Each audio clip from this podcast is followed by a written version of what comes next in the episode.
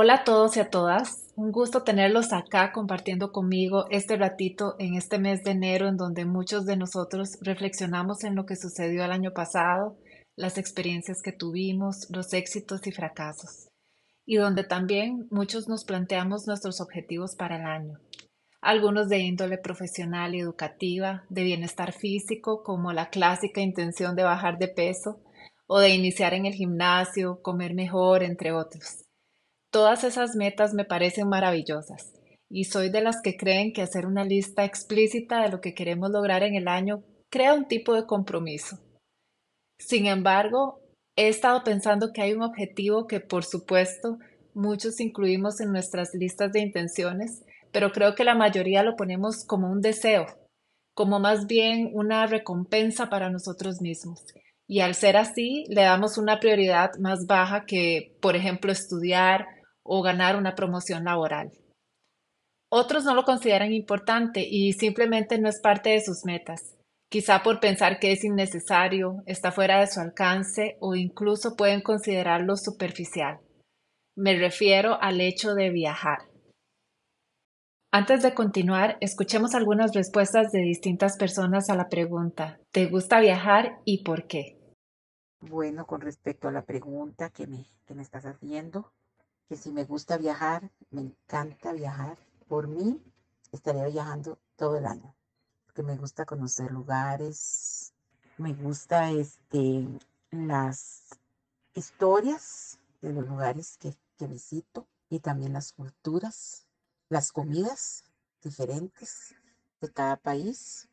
Entonces, este, pues siempre me anhelo viajar. He viajado en varias oportunidades, pero me gustaría seguir viajando. ¿Y por qué? La otra pregunta, ¿por qué me gusta? ¿Por qué me gusta viajar? Por lo que le dije anteriormente, porque me gusta conocer, porque me gustan las culturas, porque me gusta este, eh, lo que son las comidas, todo lo que un lugar este, pueda uno aprender, ¿verdad? Y yo creo que a todas las personas nos gusta viajar, porque la persona que diga que no le gusta, yo digo que es mentiras, ¿verdad? Porque aparte que se desestresa uno, también viene a conocer personas. Entonces, este, por eso me gusta el viaje y me encantaría, me encantaría estar viajando siempre.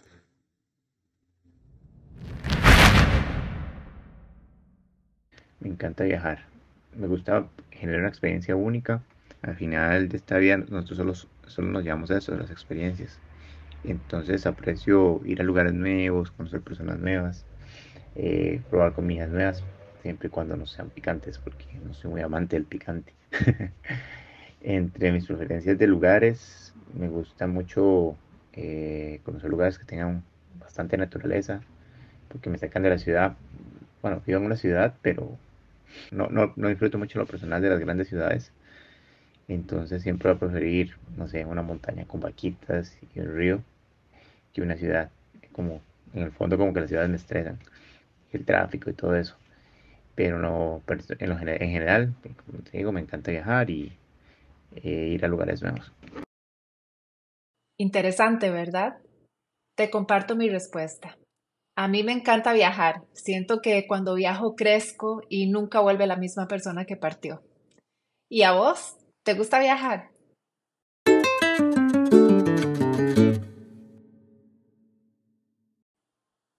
Claro que viajar puede interpretarse de muchas formas distintas. La definición es simplemente trasladarse de un lugar a otro. Bajo esa definición, casi todos viajamos constantemente en nuestra vida cotidiana.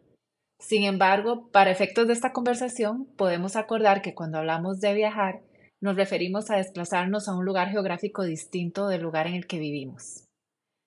Ok, razones para viajar hay múltiples. La relajación y distracción de la rutina es una. El trabajo y los negocios, visitar seres queridos, investigación y exploración. Y algunos encuentran en los viajes un modo de vida al cual no quieren renunciar. Desean vivir viajando. Se podría decir que llevando una forma nómada de vivir, sin una base fija o un hogar permanente.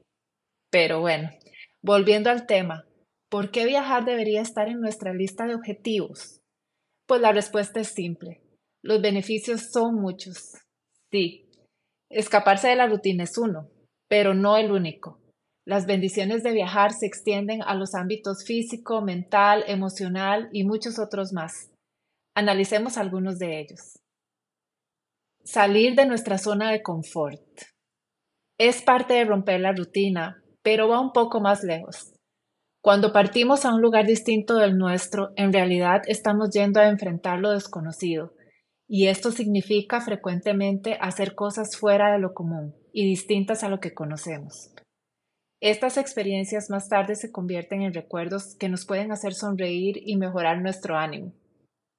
Y como salimos de nuestra zona de confort, viajar también nos incita a tener una apertura al mundo y a los demás. Estamos forzados a interactuar con un nuevo ambiente y con personas nuevas y diferentes. Cuando tenemos este tipo de exposiciones, podemos descubrir lo que nos gusta más, conocer nuestros límites, ver otras formas de vivir y adaptarnos a diferentes situaciones. Antes de continuar, me gustaría leerles un poema de Marta Madeiros que me encanta y que está relacionado a lo que estamos conversando. Escuchemos.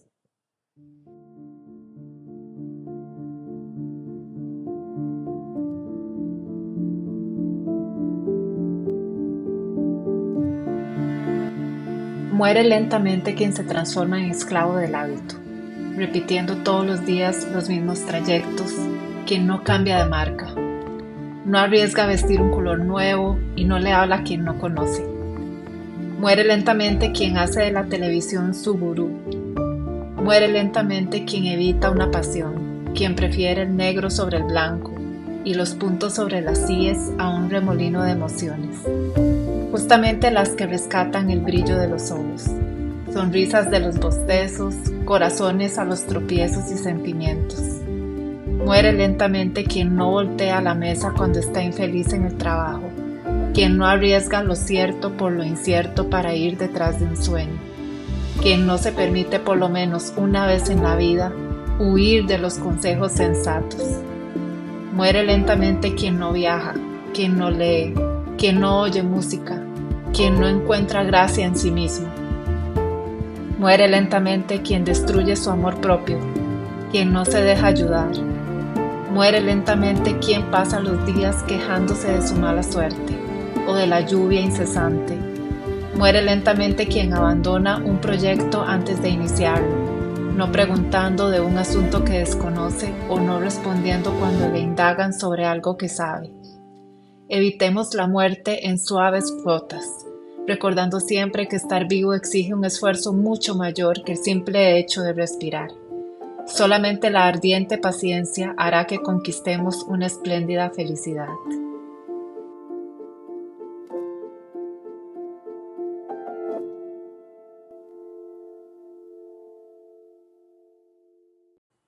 Continuando con los beneficios que nos trae viajar, depende del destino, los paisajes que vamos a descubrir son variados y muchas veces desconocidos para nosotros. De esta forma redescubrimos nuestro planeta y podemos apreciar que la belleza puede venir en diferentes presentaciones. Una consecuencia muy hermosa de viajar es entrar en contacto con lenguas diferentes a la propia. Sin siquiera haberlo planeado, empezamos a entender y utilizar el idioma del destino donde estamos, a comprender cómo se comunican las personas de ese lugar qué frases usan y en mi opinión esto abre un mundo entero de posibilidades. No solo aprendemos palabras, sino poco a poco nos abrimos a la visión de mundo de esa cultura y quizá nos surge el interés por aprender un poco más profundamente. ¿Y qué me dicen de descubrir nuevos alimentos? Muchos ingredientes y platos no existen en el propio país o no tienen la misma calidad. Viajar nos permite descubrir nuevos sabores, nuevas formas de alimentarnos y la posibilidad de tener un espectro más amplio de opciones y descubrir lo que realmente nos gusta. Quizá darnos cuenta que la forma como hemos comido toda la vida es aprendida y que no precisamente es la que queremos conservar el resto de nuestras vidas. Podría seguir enumerando los favores de viajar, pero me gustaría ceder la palabra a algunas personas a las cuales les hice la siguiente pregunta. ¿Qué aporta a tu vida viajar? Escuchemos algunos de ellos aporta independencia, porque cuando, sobre todo cuando viajas solo, eh, tienes que resolver por vos mismo todos los problemas o inconvenientes que surjan eh, cuando no tienes respuesta ni siquiera a la aerolínea, eh, saber ubicarte en un lugar, en un país, en una ciudad que es completamente nueva para vos. Eso activa su sistema de supervivencia natural que ya todos traemos. Te enriquece al poder compartir con culturas diferentes, tradiciones diferentes a, las de uno, en, el ambiente en que uno siempre ha vivido. Entonces la experiencia de viajar es muy enriquecedora. Eh, también crear lazos y dejar eh, y hacer amistades nuevas en, los países que uno, que uno visita. Para mí viajar lo que aporta a mi vida es educación, porque no hay mejor universidad de vida que viajar. Me aporta cultura, me aporta gastronomía nueva, me, aporta costumbres nuevas y diferentes, me aporta desintoxicarme de Costa Rica cuando el día a día me abruma un poco, viajar me desintoxica bastante. He tenido pasión por viajar desde que, desde que tengo memoria y afortunadamente trabajo en esta industria y tengo posibilidades, muchas posibilidades de viajar. Cada vez que puedo lo hago. Sin embargo, eh, hace ya años que no lo hago post pandemia porque la, industria quedó muy afectada, pero esperando tomar un avión, que es lo que más feliz me hace. Y bueno, casualmente eso, lo que más me aporta es felicidad. Me aporta desestrés, me aporta me aporta muchísimas cosas a mi vida. Me hace una mejor persona porque cuando regreso veo lo que tengo y lo que no tengo y lo aprecio más. Considero que viajar es un estilo de vida en sí. Te permite conocer culturas muy diferentes, lugares maravillosos, salirte de la zona de confort, probar diferentes platillos y además establecer amistades y conocer personas con diferentes puntos de vista, desde sus principios, su modo de vida, hasta temas como religión. En general, creo que te abre la mente eh, obtener diferentes perspectivas acerca de situaciones que se viven en el mundo, pero al mismo tiempo te permite ser agradecido de lo que tienes en tu país. Se puede viajar solo, con amigos o en pareja. Y cada experiencia es muy diferente. Pero sí considero que en pareja se disfruta mucho porque puedes compartir esas experiencias con la persona que compartes la vida. Y es, además de todo, una buena práctica para temas de convivencia y de organización. En general, viajar poquito, mucho, cerca, largo, es algo que creo que te da vida. Me encanta la diversidad de opiniones y sentimientos acerca del tema. ¿A vos qué te aporta viajar?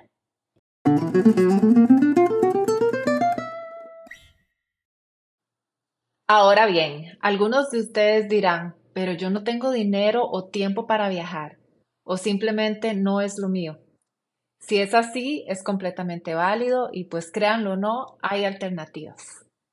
Leer es en esencia una manera de viajar.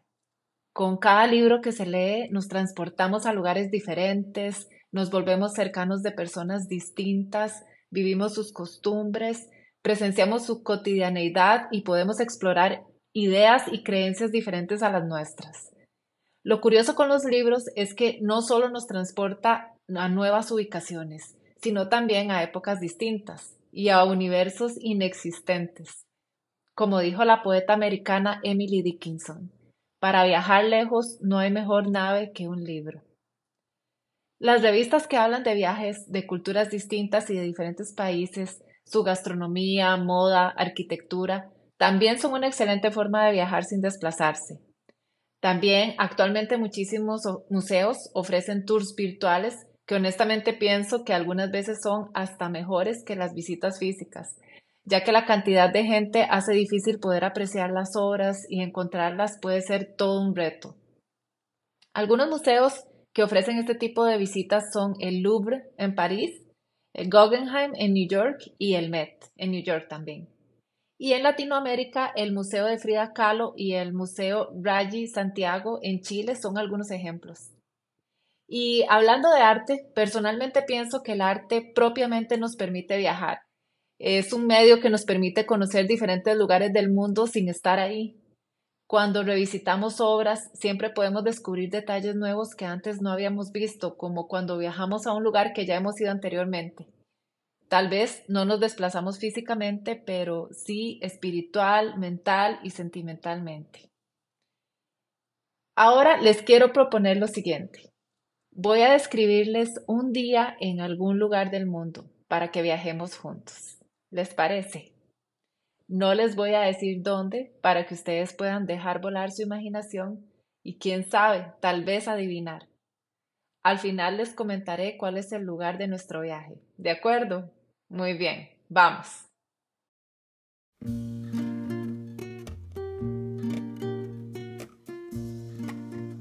Empecemos en la estación de trenes Union Station, con su magnífica taquilla de madera de nogal, recibiendo a todos aquellos que llegan en búsqueda de realizar su sueño. Esta hermosa estación fue declarada Monumento Histórico Cultural en 1972 y forma parte del Registro Nacional de Lugares Históricos, en el país donde se encuentra la ciudad donde nos encontramos. Hoy en día, esta estación es una galería a cielo abierto, así como también un centro cultural. Enfrente de la estación nos encontramos una colección de edificios históricos que constituyen el distrito histórico.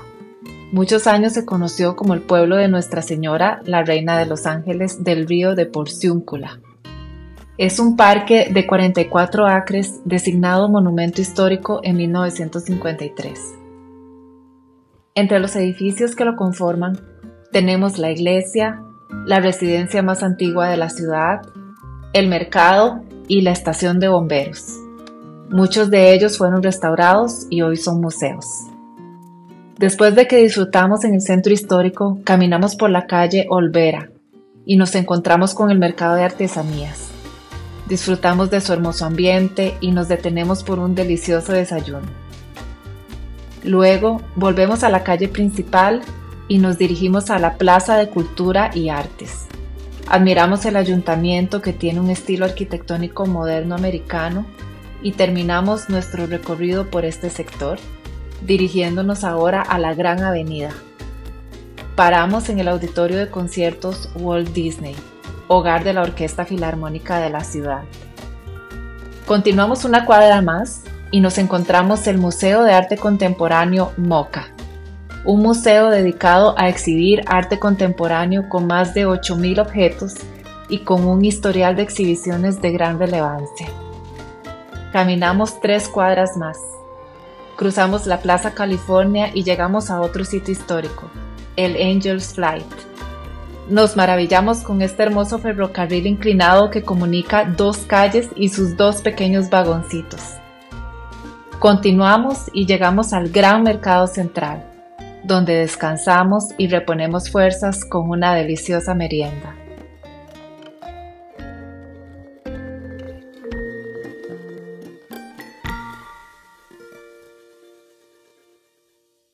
¿Has adivinado dónde hemos ido? Si no, te cuento. Hemos viajado al centro de Los Ángeles, en Estados Unidos. No sé vos, pero yo me sentí transportada a ese lugar y mi imaginación voló. Siento que conozco un poco más de esa ciudad y honestamente ya me dieron muchas ganas de ir. ¿Hacemos otro viaje? Ok, vamos.